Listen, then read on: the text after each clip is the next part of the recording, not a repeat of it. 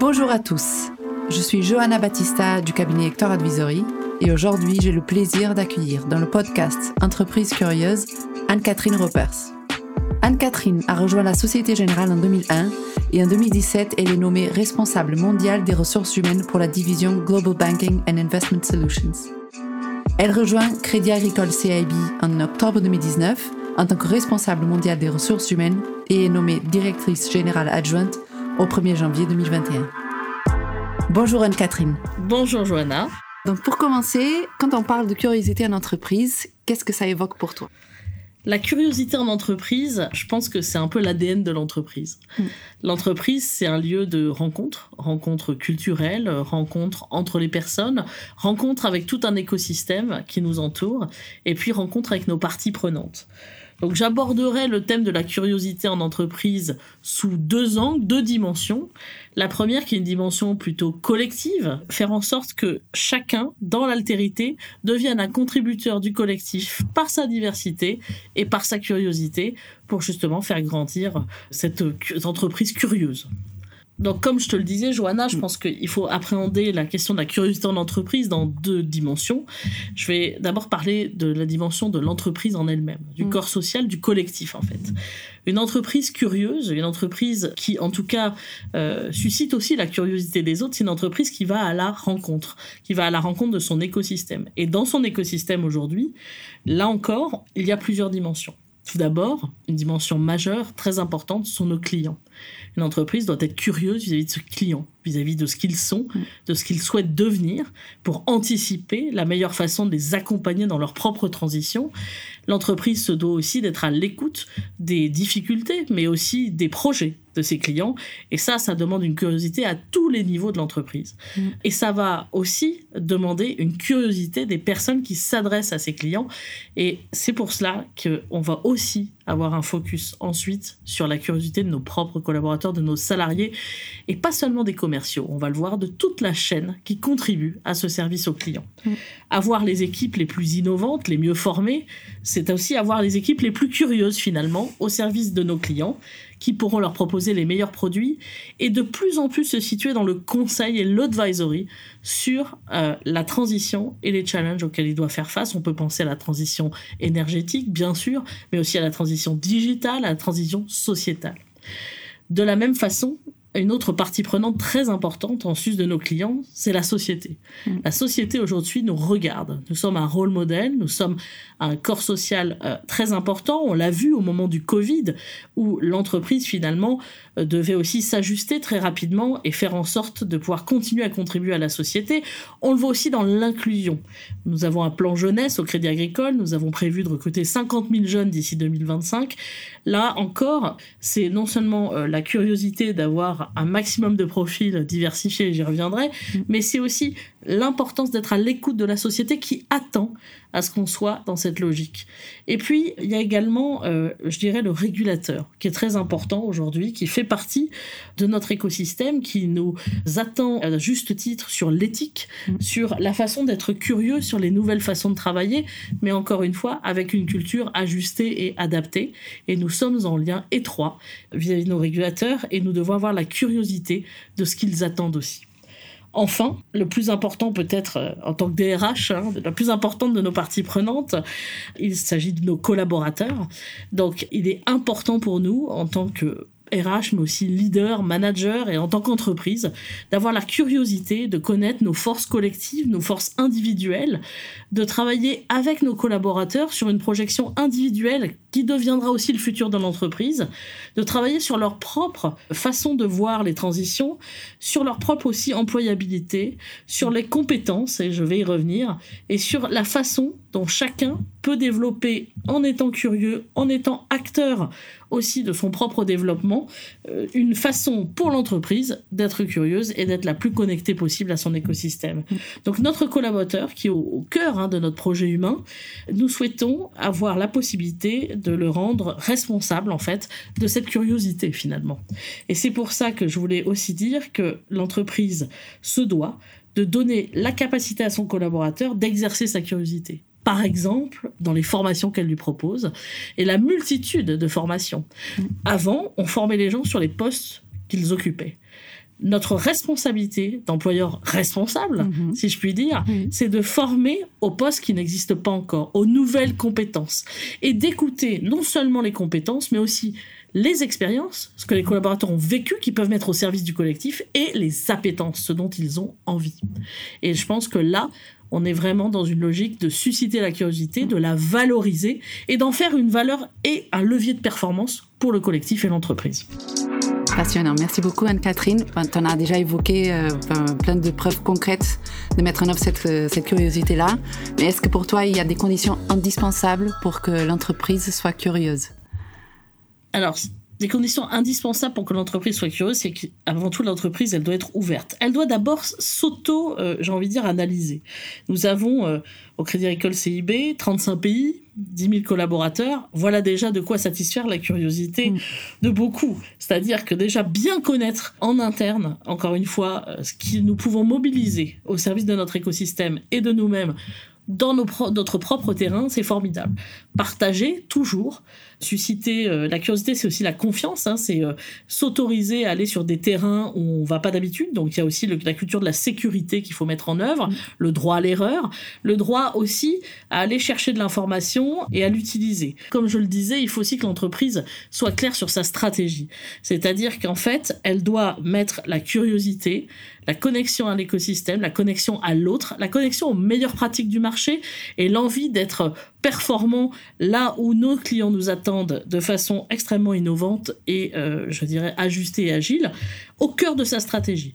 Nous avons Crédit Agricole un projet client, un projet humain, un projet sociétal qui correspond selon moi à ce besoin d'encourager à euh, satisfaire sa curiosité, mais aussi à ce besoin d'aller toujours un cran plus loin dans l'anticipation et dans la capacité à appréhender les nouvelles tendances et à vivre la transition de façon la plus sereine possible. Mm. Une entreprise qui est pour moi curieuse doit être aussi à l'écoute. On l'a dit, être en anticipation, mais être à l'écoute, c'est pas un vain mot. Être à l'écoute de ce qui se passe autour de soi, c'est pas dire je suis différent donc ça ne m'arrivera pas. C'est faire partie de la transition et en plus embarquer l'ensemble des collaborateurs par exemple dans cette transition. Mm. C'est être à l'écoute des besoins de nos clients et ça c'est extrêmement important. Il n'est pas question de plaquer des produits même s'ils sont les plus innovants possibles s'ils ne correspondent pas aux besoins de nos clients. Mm. Donc être à l'écoute, être ouvert et curieux, savoir exploiter le meilleur de soi avec 35 pays et 10 000 collaborateurs, et puis des actions RH qui, fondamentalement, dans tous les process, permettent cette curiosité, qui permettent en fait à chacun d'aller se développer, puiser de nouvelles sources d'interrogation. Je trouve assez intéressant de toujours interroger son environnement, ça aussi c'est de la curiosité. Peut-être en donnant aussi le temps à nos collaborateurs de se former et euh, en les accompagnant, en les encourageant. Certains euh, sont dans une expertise très grande, ne voient pas forcément l'intérêt de s'ouvrir. C'est à nous d'aller chercher cela et de leur proposer justement de toujours grandir dans une expertise, mais surtout dans plusieurs façons de l'exercer. Donc, la culture managériale doit aussi répondre par euh, la mise en responsabilité des uns et des autres, mais aussi par la façon dont elle crée une culture de sécurité, j'en ai parlé, et aussi la façon dont elle suscite la diversité d'une équipe pour s'exprimer, dans la façon dont elle favorise l'expression des diversités dans un contexte donné. C'est très important aussi qu'on ait une culture managériale en phase avec ce que je viens de dire. Donc euh, voilà ce que je dirais sur quelles sont les conditions indispensables.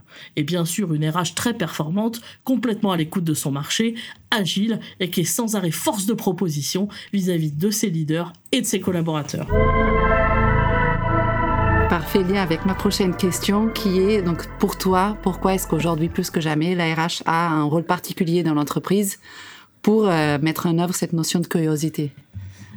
Alors, vraiment, tu le sais, Johanna, je suis une passionnée de ce métier parce que je pense que ce métier est au cœur de beaucoup de choses, Oui. à la fois au cœur de l'entreprise, au cœur d'un un levier, un vrai levier de performance pour l'entreprise, puisqu'en fait, elle va valoriser l'asset principal de l'entreprise et de la banque que nous sommes, qui sont nos collaborateurs, mais aussi au cœur de l'accompagnement en tant qu'employeur responsable de nos salariés face aux challenges que nous traversons, face aux transitions, mais aussi pour leur permettre d'être en anticipation de tout cela et de toujours conserver leur valeur ajoutée, leur force individuelle et collective.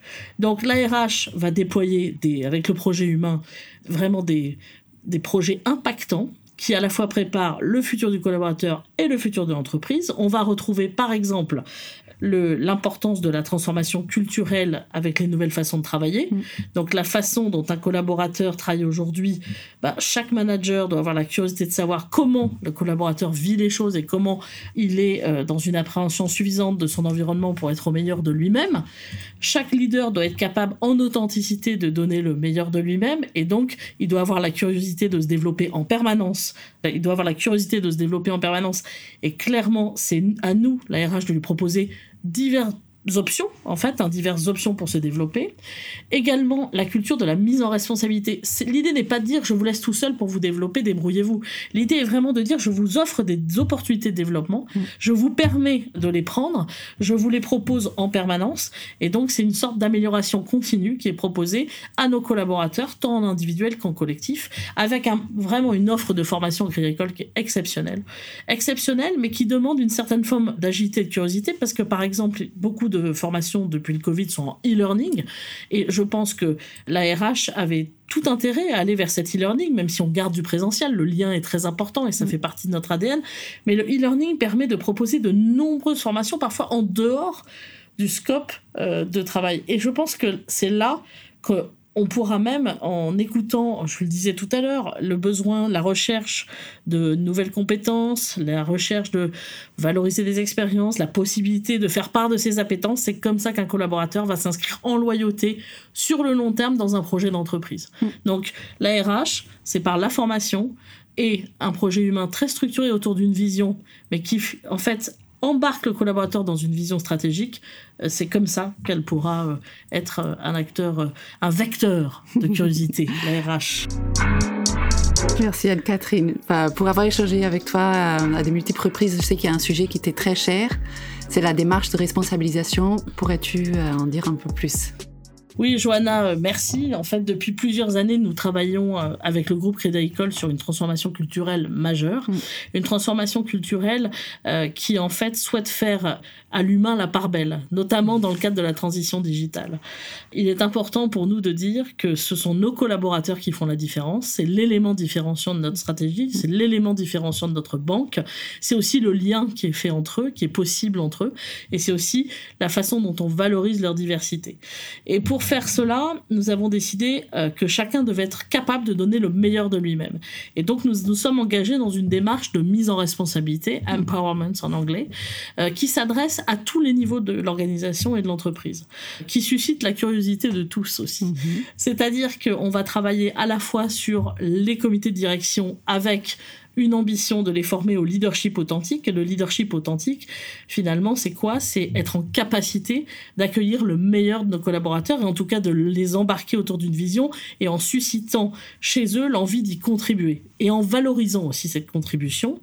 Le management par les forces, c'est-à-dire se concentrer sur les forces individuelles, sur une cartographie finalement d'une équipe, sur une cartographie des forces collectives et avoir la capacité rapidement de faire des équipes agiles qui puissent en fait mettre leurs forces en commun pour répondre encore une fois à nos parties prenantes. On s'adresse également à tout le management de proximité qui est en pleine transition. C'est pas facile aujourd'hui d'avoir des équipes aux quatre coins de la planète parfois, ou en tout cas en mode hybride. Donc qu'est-ce qu'on peut faire là encore pour avoir la possibilité pour nos managers de se mettre en mouvement dans ce monde hybride et pour s'y sentir bien? Et là on travaille, comme je te l'ai dit, management par les forces, mais aussi sur la qualité de fonctionnement d'une équipe. Et ça, on va le faire au niveau, à la maille de l'équipe. On va le faire à la maille de l'équipe avec une mesure concrète de la transformation culturelle d'une équipe, avec aussi la possibilité pour chacun de venir challenger un setup, une organisation, un mode de fonctionnement qui est là depuis longtemps, mais qui finalement, si on gratte un peu avec curiosité, peut encore être amélioré pour que chacun puisse exprimer le meilleur de lui-même. Voilà la démarche de mise en responsabilité. Passionnant, merci beaucoup. Passionnante, en effet. Merci. Bon, merci Anne-Catherine pour ce témoignage aussi intéressant et riche. Pour terminer, une dernière question. Aurais-tu une suggestion d'une personnalité que tu aimerais bien écouter dans notre podcast? Je trouve que ça pourrait être très intéressant que vous interrogiez une personne qui est euh, chère à mon cœur, puisque ça a été un grand formateur pour moi, qui mm. était un, un directeur de, du master à l'École normale supérieure de Cachan, qui s'appelle Yves Giroir, qui est un grand professeur, qui a aussi outre l'enseignement, était très loin dans le partage et dans euh, l'envie de susciter la curiosité des uns et des autres, puisqu'il est créateur du cercle Magellan, mm. et qui aujourd'hui, en fait, permet aux entreprises d'être connectées autour de la mobilité internationale, de ces différentes pratiques mm. et de l'interculturel. Et je pense que quand on parle de, de curiosité, ben forcément, on peut aussi penser à l'international. Et Yves, aujourd'hui, est à la tête d'une fondation parce qu'il n'a jamais cessé d'être curieux dans sa vie et de mm. toujours apprendre. Donc, je pense que ça pourrait être intéressant. Hâte de parler avec lui. Super. merci beaucoup Anne-Catherine. Merci Et Johanna de cet entretien. Merci. Formidable. Merci beaucoup.